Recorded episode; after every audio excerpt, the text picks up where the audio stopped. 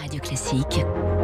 3 minutes pour la planète. Et on retrouve Baptiste Gabory. On va pas parler de frugalité, mais on va continuer à parler du changement climatique avec cette 26e conférence des partis, la COP 26, euh, qui s'ouvre ce dimanche à Glasgow, au Royaume-Uni. Vous y serez dans quelques jours. Baptiste, bonjour.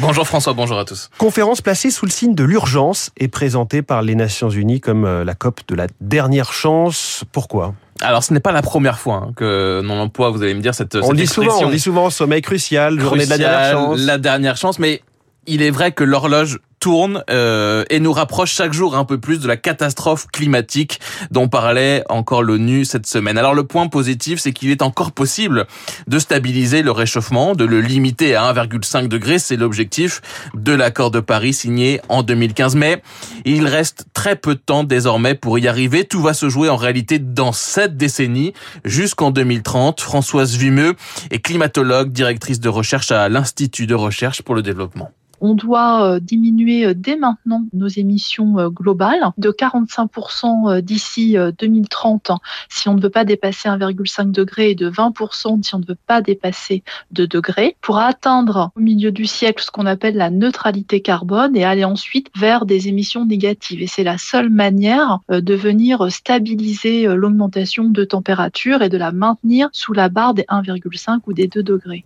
Baisser de 45% nos émissions avant avant 2030, puis viser la neutralité carbone en 2050. Sinon, l'objectif de ces 1,5 degrés deviendra inatteignable car au-delà d'un certain seuil d'émissions de gaz à effet de serre, eh bien, il est trop tard. Roland Seferian est climatologue à Météo France, co-auteur du rapport sur l'objectif 1,5 degré publié par le GIEC en 2018 il y a une loi universelle qui relie la quantité d'émissions cumulées que l'on émet dans l'atmosphère avec le réchauffement climatique. Donc c'est une loi qui permet en fait pour un niveau de réchauffement de connaître la quantité totale de CO2 que l'on peut émettre dans le système climatique. Donc si on la dépasse, on est en dette par rapport au système Terre. Donc il faudra trouver un moyen de retirer ce CO2 ou d'accepter de vivre avec des niveaux de température au-delà d'un degré 5 ou 2 degrés. Cette marge de manœuvre, hein, c'est ce que les scientifiques appellent le budget carbone notre budget carbone pour un réchauffement de 1,5 degré sera dépassé dans 8 ou 10 ans seulement au rythme de nos émissions actuelles.